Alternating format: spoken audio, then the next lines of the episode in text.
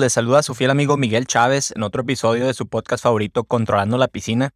Y hoy me levanté con mucha inspiración y pues me tocaba grabar un episodio que causa mucha controversia y mucho revuelto en la industria de las piscinas y en los operadores y las personas que se dedican al mantenimiento a la piscina del servicio. Este es un tema que es muy malentendido también y es por eso que al final de cuentas estamos haciendo estos podcasts para enseñarle a usted y para dejarnos de malas costumbres, para dejarnos de mitos y leyendas que a veces se nos han contado que ha pasado de generación en generación. Para que sepa, no sé si lo he comentado en el pasado, pero estos episodios salen cada viernes. Cada viernes a las 12 de la noche se publica un nuevo episodio, entonces si tiene ansias y de verdad quiere escuchar el episodio que sigue, pues adelante. En el episodio de hoy estaremos hablando del calcio y la idea general en la que va a girar todo el episodio, desde ahorita se lo voy a decir, spoiler alert, no es que se la quiera arruinar, pero pues ¿por qué no le damos con todo desde el principio, verdad? ¿Acaso el calcio, subir el calcio es lo que nos causa la formación de sarro en las piscinas? Esa es la pregunta, esa es la idea. Totalmente falso, señores. Subir el calcio no es lo que nos causa la formación de sarro en las piscinas. Así que deje de tenerle miedo al calcio y comencemos con el episodio de hoy.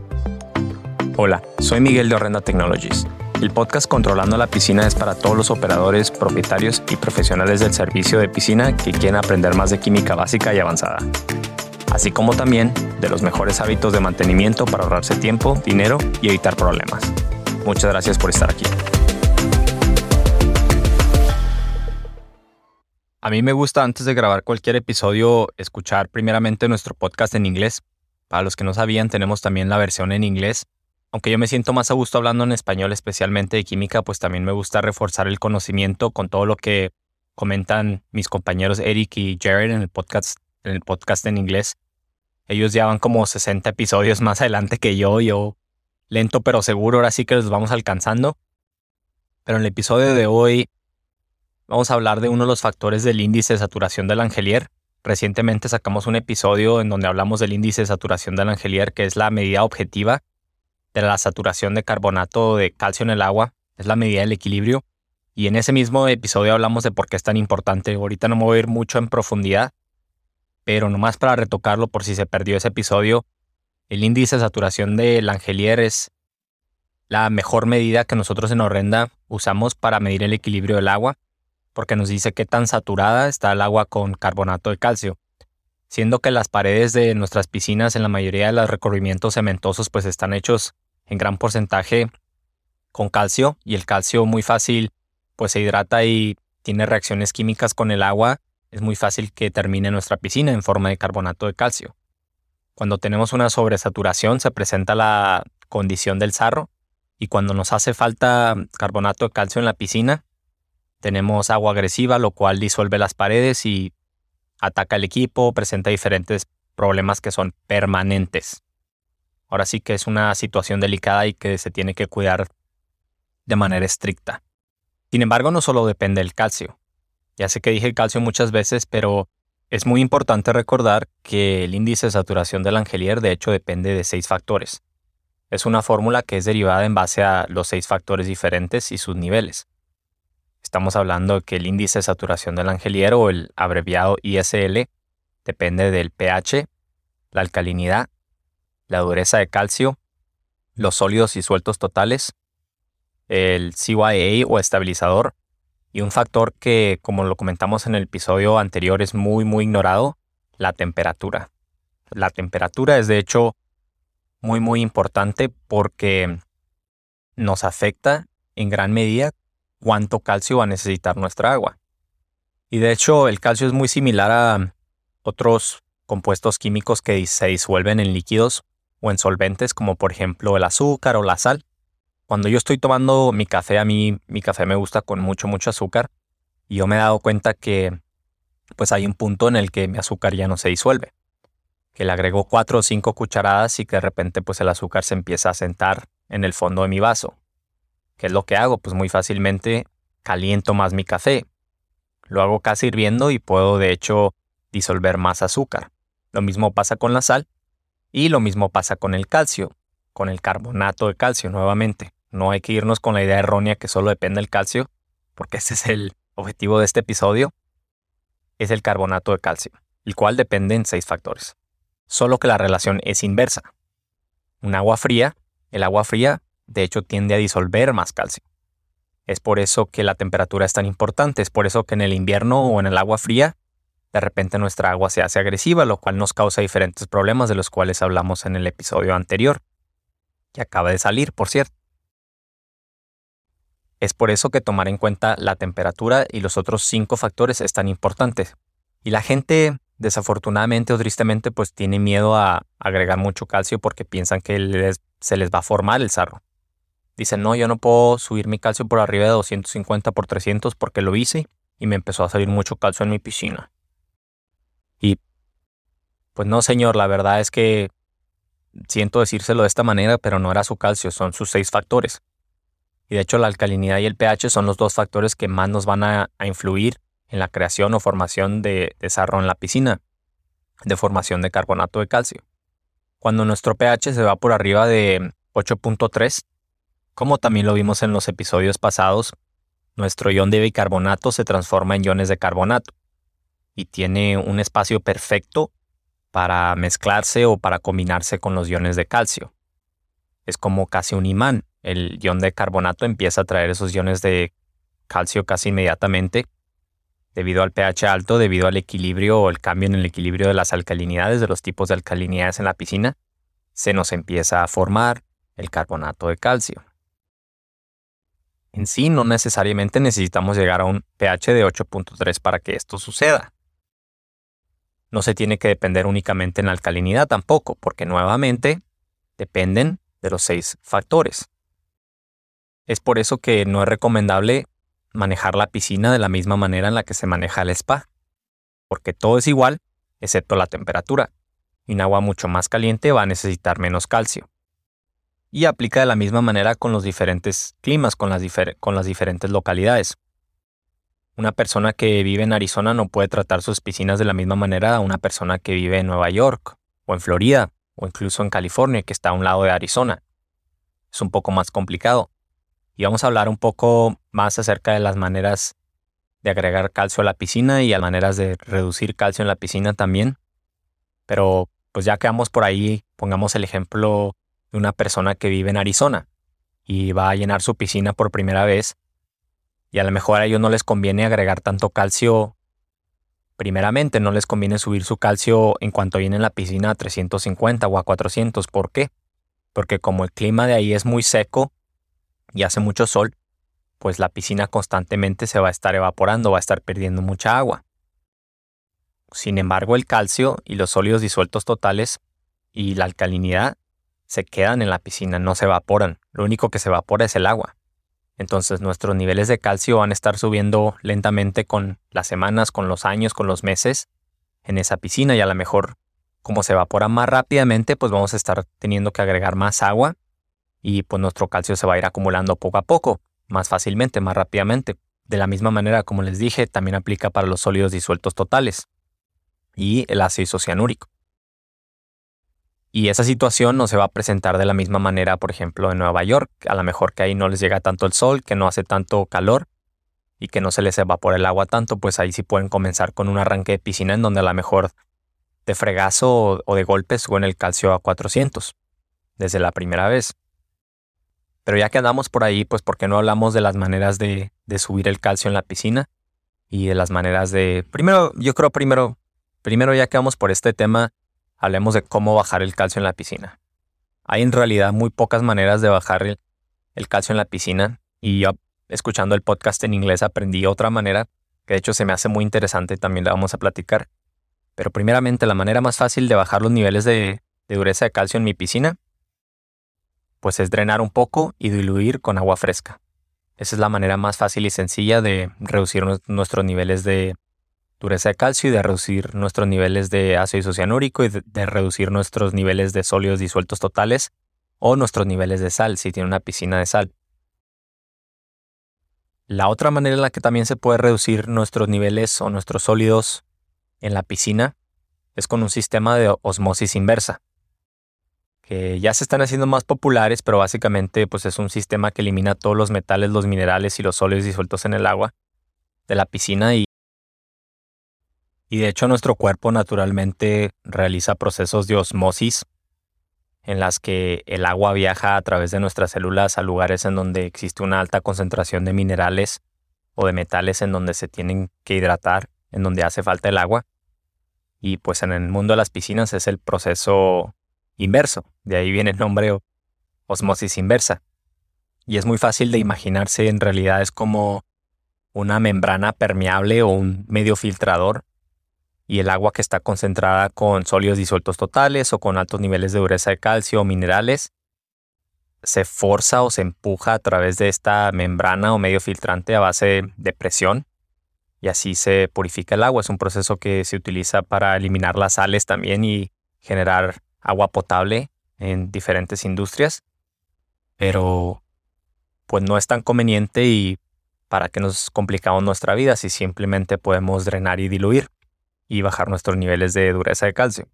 El otro proceso que les iba a platicar que aprendí el día de hoy escuchando el podcast de Eric es que aparentemente, y no lo recomendamos y de hecho se me hizo muy interesante, es casi como un experimento químico y a lo mejor le ha pasado. Cuando usted agrega carbonato de sodio sin diluir en grandes cantidades a la piscina, debido a que el carbonato de sodio tiene un, o la ceniza de soda también a veces se le llama con ese nombre, tiene un pH muy alto, y se agrega muy concentrado, inmediatamente provoca una violación en el índice de saturación de la angeliera en la zona que se agrega. Cuando se agrega, produce como una nube casi inmediata, inmediatamente, porque sube el pH en esa área pues muy rápidamente y provoca la violación y se forma el, carbonato de calcio, porque el pH subió de manera muy rápida y se empiezan a liberar los iones de carbonato y esos iones de carbonato casi inmediatamente se empiezan a unir a los iones de calcio y se forma el exceso, se forma la sobresaturación de carbonato de calcio.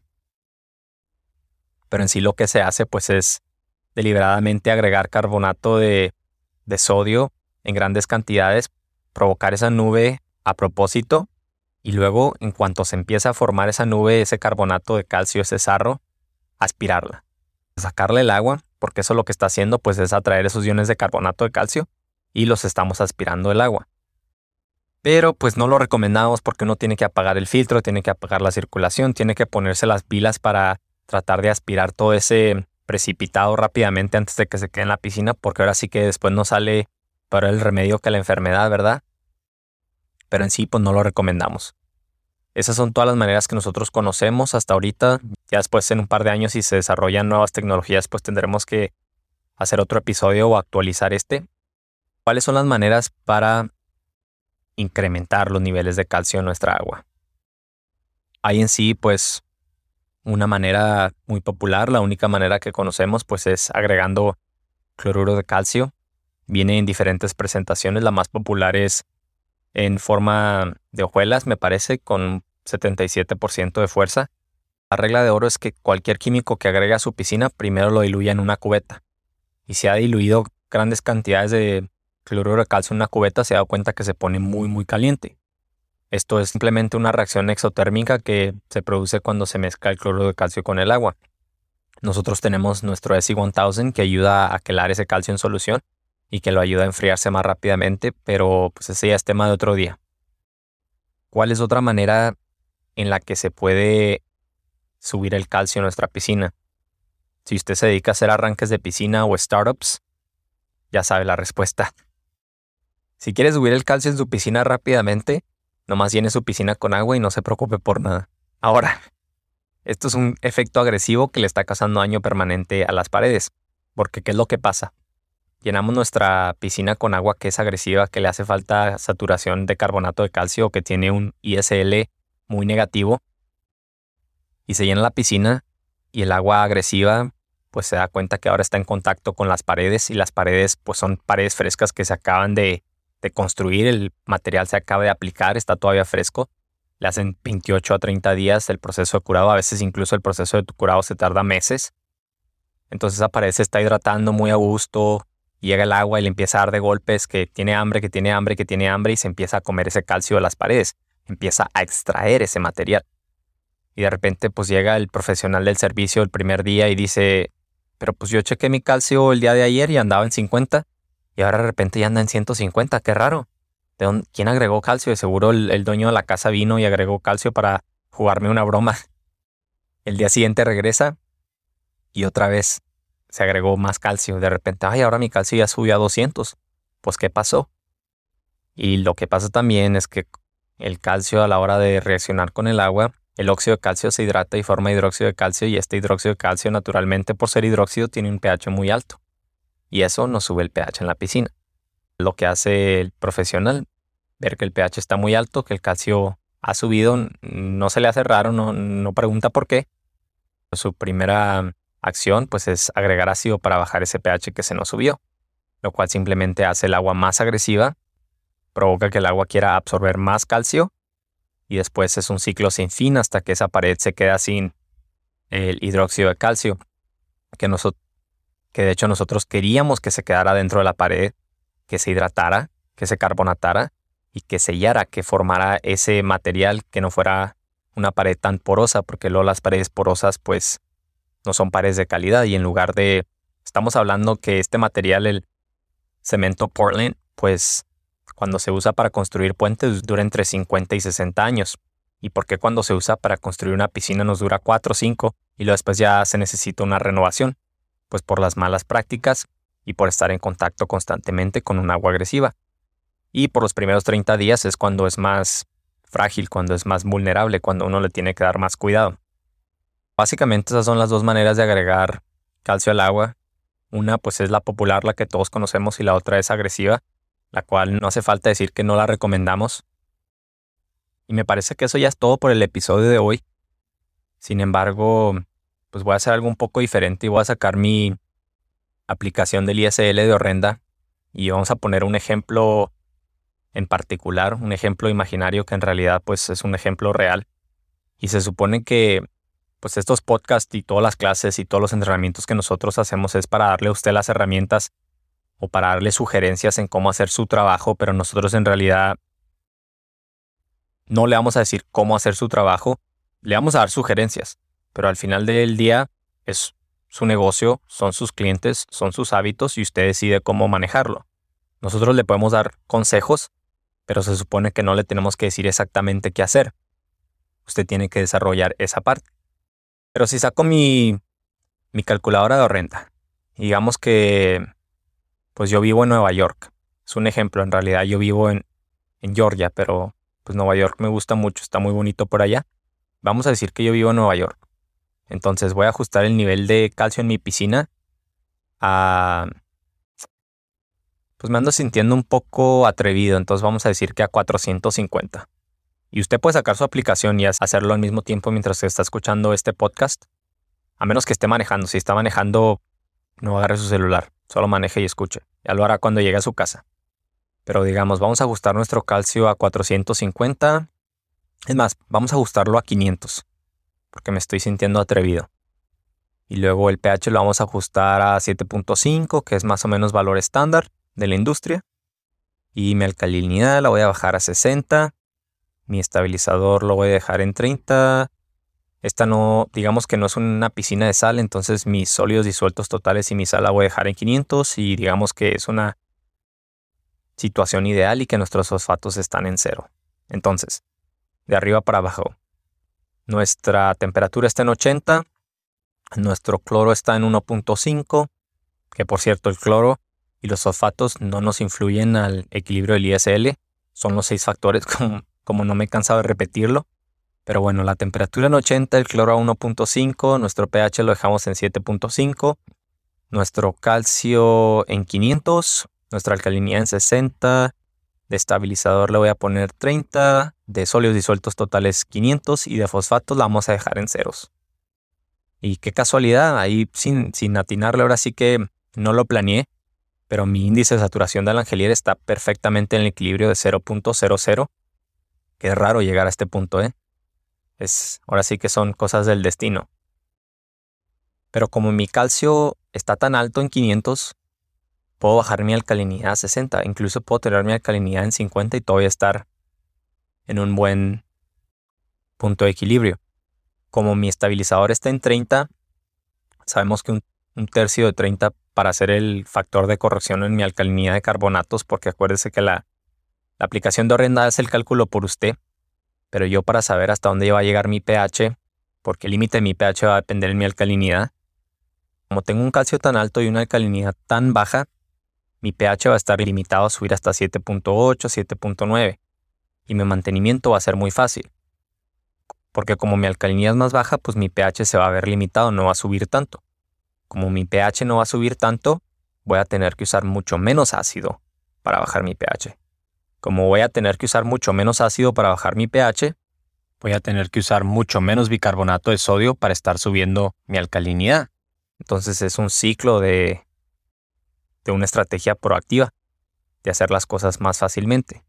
Como mi calcio no va a fluctuar, pues mi química va a ser muy estable, que es muchas veces lo que pasa en piscinas que son más viejas, en piscinas que tienen 5 o 10 años, debido a que sus óleos disueltos totales pues andan por arriba y la piscina se hace muy fácil de darle mantenimiento, porque han acumulado estos factores que también funcionan como base, que también son parte del índice de saturación del angelier y nos hace el mantenimiento más fácil. Si tiene una situación real o a lo mejor tiene preguntas, siempre nos puede contactar. Mándeme un mensaje, un correo electrónico. Si no tiene apuntado todavía, nuestro correo electrónico de ayuda es ayuda o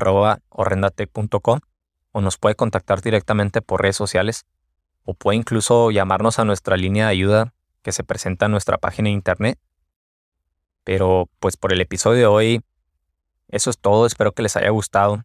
Si tienen cualquier sugerencia, siempre es bien recibida. Mi nombre es Miguel Chávez. Muchas gracias por escucharnos. Nos vemos para el siguiente episodio para hablar de otro de los factores del índice de saturación del angelier. Hasta luego. Gracias por escuchar otro episodio más del podcast Controlando la Piscina. No se olvide de compartir, suscribirse o calificar este podcast o episodio. Visítenos en horrendatech.com para más información.